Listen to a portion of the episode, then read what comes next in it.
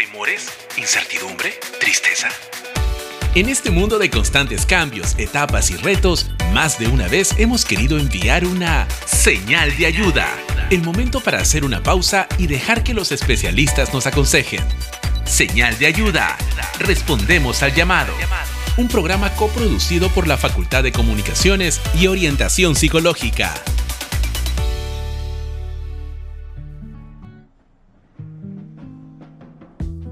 ¿Sabes qué es el TEA o también llamado trastorno del espectro autista? ¿No? Bueno, quizás en algún momento de tu vida has observado que a algunas personas les cuesta más interactuar con los demás. Tal vez has notado que ellos o ellas tienen un comportamiento, digamos, algo particular, como estar muy concentradas en una sola actividad, tener rutinas muy marcadas o movimientos corporales no muy usuales. Pues así, chicos y chicas, que hoy queremos conversar sobre un tema muy importante y relevante para nuestra sociedad. En señal de ayuda hablaremos sobre el autismo.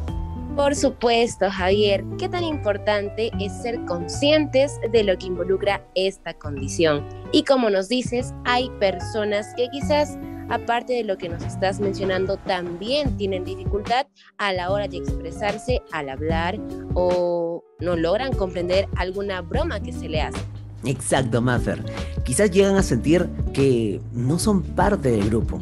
Por eso, Javi, antes quiero darle la bienvenida a todos y a todas a Señal de Ayuda, un programa producido por Radio PN.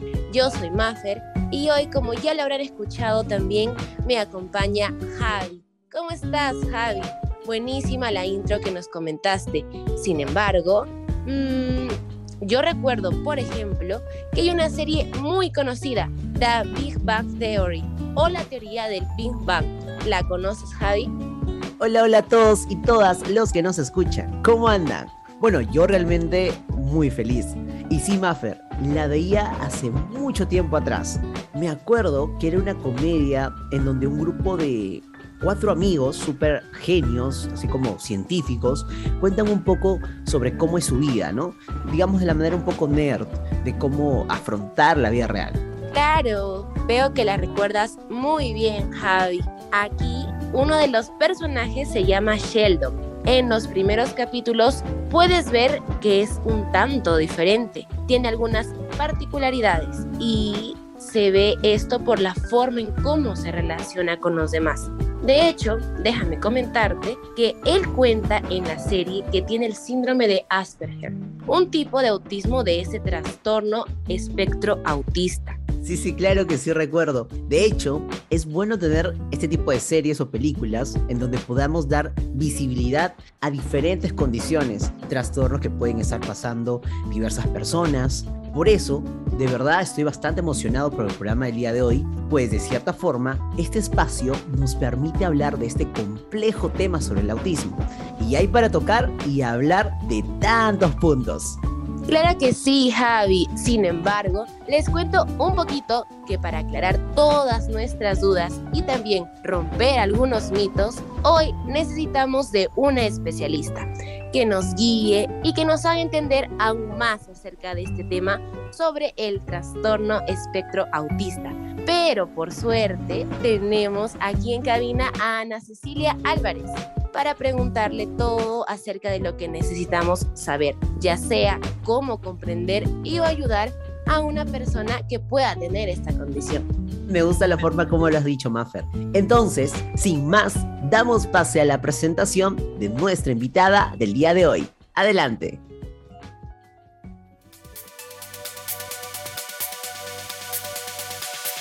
Ana Cecilia Álvarez es licenciada en psicología con especialidad en lenguaje y comunicación, con una formación sistémica. Además, cuenta con experiencia en terapia y orientación psicológica individual, de pareja y familia. Ha participado en la organización y ejecución de programas de competencias generales y blandas, así como también en talleres dirigidos a estudiantes y o colaboradores del centro laboral, con amplio conocimiento en la ejecución de dinámicas.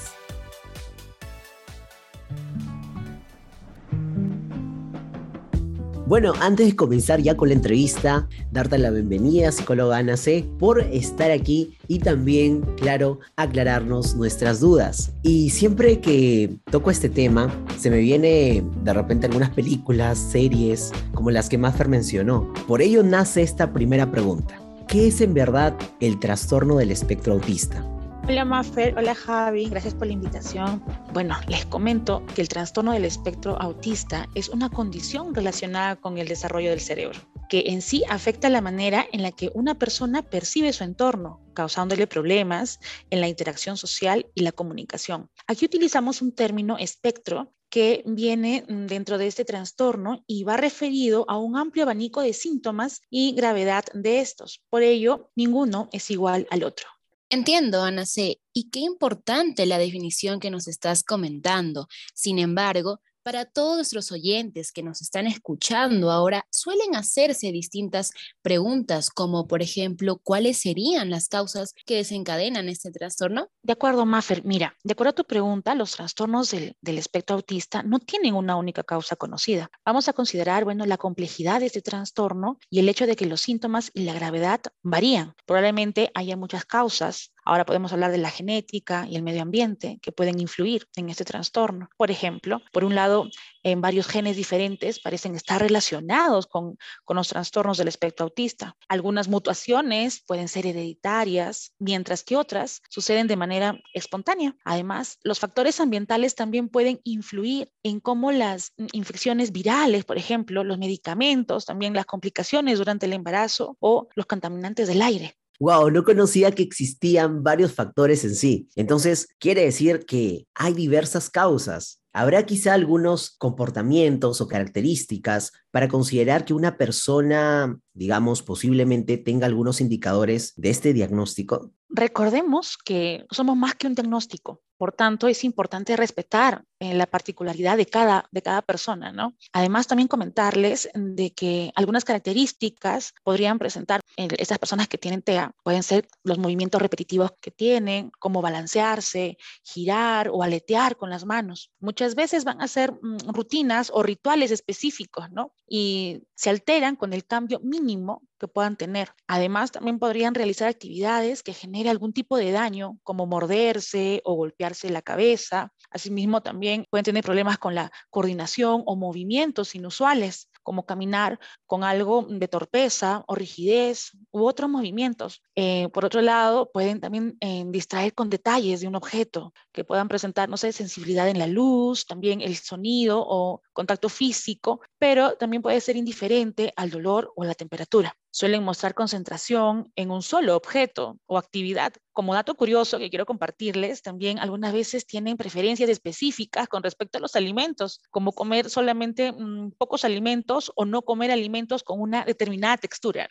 Qué enriquecedor lo que nos comentas, mi querida Ana C. Recuerdo haber tenido una alumna con muchas características de las que me comentas, sobre todo al manipular diferentes texturas. Por otro lado, se me viene a la mente que he visto el color azul en algunas campañas de sensibilización de personas con este diagnóstico. ¿Cuál sería la, la razón ante esto? ¿Por qué lo relacionan con el color azul? Bueno, más interesante tu pregunta. Y el color azul eh, ha sido asociado al autismo debido a Austin Speaks. Lo usó en sí como color corporativo y lanzó una campaña Light at Blue destinada para iluminar de azul los edificios el 2 de abril como forma de visibilizar el autismo. La parte de, la, de este popular color azul se consiguió dada a, a una extraordinaria campaña de marketing llevada a cabo por esta organización a nivel internacional. Y desde ese entonces se usa para diversas campañas a nivel mundial y Perú no es la excepción.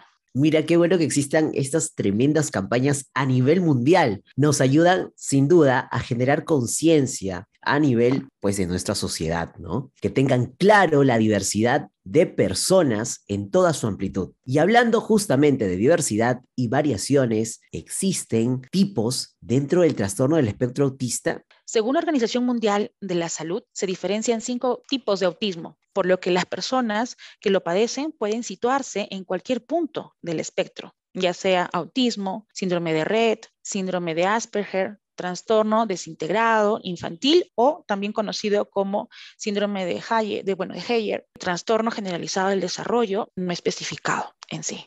Claro, realmente es un tema bastante amplio, mi querida Ana C. Sin embargo, probablemente todos nosotros tengamos mayor proximidad o duda de querer saber, por ejemplo, cuál es la diferencia entre el autismo y el síndrome de Asperger. Como hemos dicho a lo largo de la entrevista, Maffer, Javi, cada persona presenta características particulares. En el caso de las personas con autismo, el desarrollo de su lenguaje va dependiendo del grado de impacto que haya tenido. Algunos podrán eh, tardar en hablar, mientras que otros van a balbucear o tararear.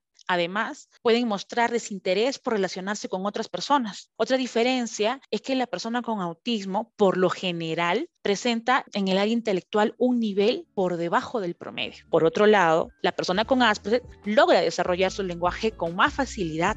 Suele mostrar interés por interactuar con las personas de su entorno, pero carecen de habilidades para hacerlo a nivel intelectual pueden concentrarse en un nivel promedio alto, mostrando atención particular e intensa hacia algún objeto o persona de manera involuntaria. Interesante lo que nos comentas, mi querida Ana C, sobre todo la diferencia que existe entre el autismo y el síndrome de Asperger. Ahora pasaremos a su sección favorita de la guía de supervivencia. Guía de supervivencia emocional Hoy te traemos algunas recomendaciones de películas, series o libros relacionados al tema de hoy. Adelante. Hola, hola, ¿cómo estás? Yo soy René Mendoza y hoy te traigo algunas recomendaciones para lograr consolidar y aprender un poco más de estas historias basadas en nuestro tema del día de hoy. Comenzamos.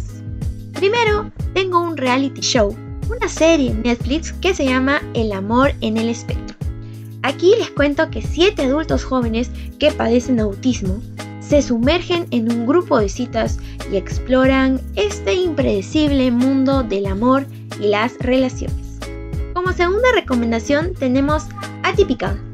Esta serie nos narra la historia de Sam Gardner, chico de 18 años quien para él la vida es más complicada de lo que podemos imaginar porque en ocasiones se siente rechazado, lo ven raro, ya que tiene algunas manías y costumbres. Sam es un adolescente con trastorno del espectro autista, pero que un día se muestra decidido a tener pareja, conseguir trabajo y ser más independiente.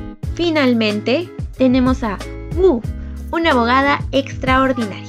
En esta serie, Wu Yung-woo, una recién graduada con honores de la universidad, logra trabajar en una de las mejores empresas de abogados de Corea del Sur. Y de hecho, a pesar de tener un coeficiente intelectual sobresaliente, tener una gran memoria fotográfica y ser sumamente perfeccionista, ella suele tener problemas con las interacciones sociales, ya que tiene el trastorno del espectro autista. Justamente en cada capítulo, Woo afrontará prejuicios, dificultades y discriminación por su condición. Sin embargo, ella nos enseñará que las personas con TEA son más que un diagnóstico. Esto ha sido todo por la guía de supervivencia emocional. Volvemos entonces con la mesa central.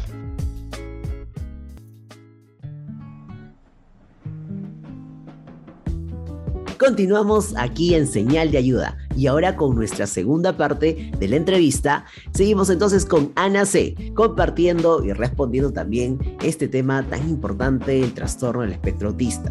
Ana C, si digamos tengo una persona cercana con esta condición del autismo y de seguro los oyentes también deben tener, ¿qué podríamos hacer desde nuestra posición, ¿no? como familiares, amigos, amigos cercanos, para poderlos ayudar?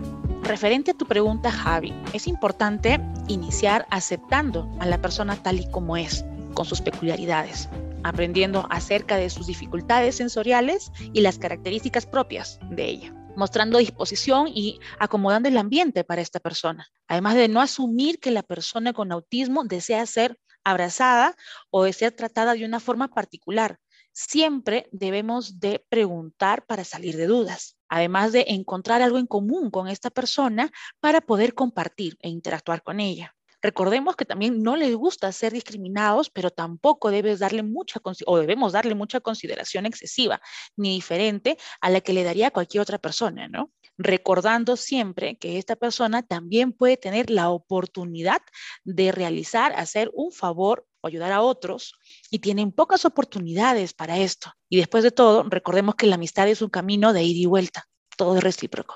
Como dices, a veces, eh, Ana, nos ponemos a pensar que estas personas eh, con esta condición quieren ser tratadas de forma especial, ¿no? De repente darles mucho cariño y cosas por el estilo. Pero en verdad ellos quieren ser tratados como nosotros, como, como cualquier otra persona, ¿no? Eh, sin esa condición. Entonces, es ¿qué es tan importante llevarnos a la conciencia este tema que estamos hablando el día de hoy? Así es, Javi y Ana C, sobre todo como estamos hablando, ¿cuál sería la posición como familiar? No, primero es aceptándolo tal como es, ¿no? Y dándole también su espacio y no mostrando tanta, eh, se podría decir, tanta cercanía que muchas veces para este tipo de personas hostigue, ¿no? Y no verse tan sublime en este caso. Pero, ¿cómo podría ser la familia para verse más involucrada? O en general, el entorno social, ¿cómo ayudaría en la adaptación de, una persona que tiene un trastorno de espectro autista? Mafer, muchas gracias. Es una pregunta muy interesante, ya que el papel que cumple la familia es de gran soporte durante toda su vida. Por ello es recomendable que puedan asistir a consejería familiar y así contar con estrategias para afrontar las diversas situaciones que tocarán vivir, creando situaciones que propicien la interacción y socialización, además de organizar encuentros con otros amigos para realizar actividades que les guste, que les agrade y así poder relacionarse con ellos. Podría también darse cierta práctica de algún deporte. En el caso de estas personas con trastorno del espectro autista, les sirve para qué? Para interactuar, para relacionarse con su entorno y así poder llevar a cabo otro tipo de actividades que puedan resultar muy beneficiosas para ellos. Sin duda, no es nada fácil para la familia enfrentarse a una nueva realidad con esta condición que, bueno, se le diagnostica a su pequeño o pequeña. ¿Existe tratamientos para este trastorno, Ana C? Y si es así, ¿cómo sería el proceso? Explícanos un poco. De acuerdo a, tu consulta, Javi, eh, actualmente no existe cura para el trastorno del espectro autista, además de no existir un tratamiento único para todos los pacientes. El objetivo del tratamiento es fortalecer las capacidades de los pacientes para lograr reducir los síntomas del espectro autista y así respaldar el desarrollo y el aprendizaje de los mismos. La intervención temprana durante los años preescolares puede ayudar a aprender habilidades fundamentales de conducta, de comunicación, y sociales. Entre otras opciones de tratamiento se encuentran las terapias de comportamiento y comunicación, terapias educativas y familiares. También existe variedad de tratamientos e intervenciones para el trastorno del espectro autista, en la cual podría también ser abrumadora y las necesidades pueden cambiar con el paso del tiempo, de acuerdo a su evolución. Sin embargo, es importante tener una visión integradora y ser consecuentes con ellos. Exacto, Ana C. ¿Qué tan importante es la detección temprana en este caso? Y sobre todo la estimulación preescolar, terapias constantes, pero también sin sobrecargarlos. Mi gracias, Ana C, por este tiempito y sobre todo tus conocimientos que nos has brindado a todos nuestros oyentes.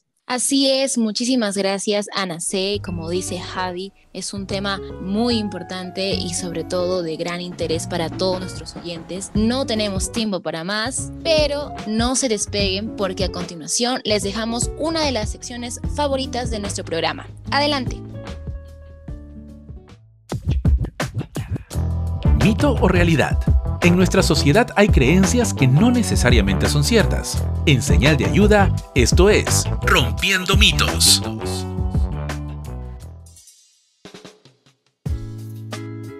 Y ahora, para esta ocasión, tenemos a una super invitada. Les cuento que ella es Giovanna Anaya, quien es psicóloga que forma parte del staff de orientación psicológica de la Universidad Privada del Norte. Pues ella nos va a ayudar a reconocer esas creencias limitantes y así finalmente conocer si esto es verdad o mito. Entonces, ¿qué mitos romperemos hoy? Hola Giovanna, ¿cómo estás? Bueno, bajo esta primera afirmación de el autismo es una enfermedad, ¿qué nos dices? ¿Es verdad o mito? Hola, hola René y a todos los que están escuchando. Bueno, te cuento que esto es un mito. De acuerdo a lo que hemos conversado ya anteriormente, esto se trata más bien de una condición relacionada con el desarrollo del cerebro que lo acompaña a lo largo de toda su vida, pero no es una enfermedad, René. Perfecto, Giovanna. ¿Y qué me dices si te digo que a las personas que tienen autismo les cuesta ser amigos, tener hijos y no pueden enamorarse? ¿Esto es verdad o mito? Totalmente mito. De hecho, se ha demostrado que las intervenciones psicológicas pueden mejorar las actitudes sociales y para la comunicación. Esto podría tener un impacto positivo en su bienestar y su calidad de vida, así como hay que mejorar la tolerancia a las nuevas cosas y a los ruidos. Buenísima la información que nos comentas, Giovanna. Y ahora sobre esta afirmación de las vacunas no pueden causar autismo. ¿Esto será verdad o mito? De hecho, esto sí es verdad, ya que uno nace con autismo sus causas aún continúan siendo investigadas. Muchísimas gracias, Giovanna, por tus respuestas. Y ahora seguimos con otra afirmación. El autismo solo se presenta en la infancia. ¿Esto será verdad o mito? Totalmente, es un mito. Desde muy pequeños se pueden evidenciar ciertas características o señales. Sin embargo, es en la etapa de la niñez donde se muestran con más notoriedad. Muchísimas gracias Giovanna. Y ahora, para finalizar, tenemos otra afirmación. Existen diferentes formas de prevenir el TEA o trastorno del espectro autista. ¿Esto será verdad o mito? Bueno, esto es un mito. No hay manera de prevenir el trastorno del espectro autista, pero sí hay opciones de tratamiento. El diagnóstico y la intervención temprana es lo más útil y puede mejorar el desarrollo del lenguaje, las habilidades y la conducta, brindando pues así más oportunidades para que puedan adaptarse a su entorno. Algunas de las características pueden ser más fáciles de pasar por alto. Por ejemplo, en los casos en que las personas con autismo muestran alto rendimiento en sus vidas. Sin embargo, la intervención es útil a cualquier edad.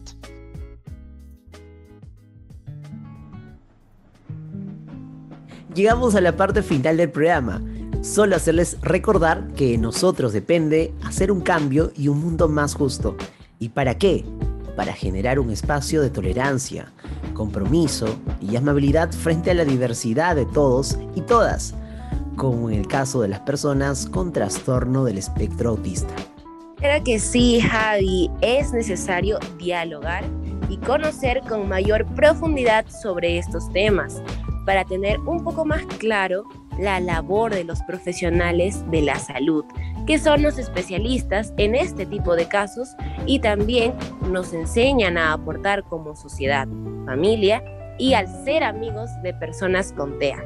Por supuesto, Maffer. Y finalmente llegó la hora de despedirnos. Pero no quiero irme sin antes invitar a todos y todas los que nos escuchan a solicitar apoyo de alguno de los especialistas del staff de orientación psicológica de la universidad, si es que lo requieren, a través de su correo oficial y también, ¿por qué no?, participar en los talleres de Habla Martes. Y no se olviden de escuchar a Señal de Ayuda en vivo cada semana en Spotify, Anchor y en la web o app de Radio UPN. Los esperamos como siempre en el siguiente programa. Nos vemos en otra oportunidad. Chau, chau. Termina la pausa. Aprendiste algo nuevo. Aplícalo y disfruta de sus beneficios. Esto fue Señal de Ayuda. Respondimos al llamado. Un programa coproducido por la Facultad de Comunicaciones y Orientación Psicológica. Si quieres información de nuestros talleres Habla Martes o atención personalizada como estudiante UPN, escríbenos a orientacionpsicológica.upn.edu.pe. Orientación psicológica. Todos necesitamos ayuda. Pedirla está bien.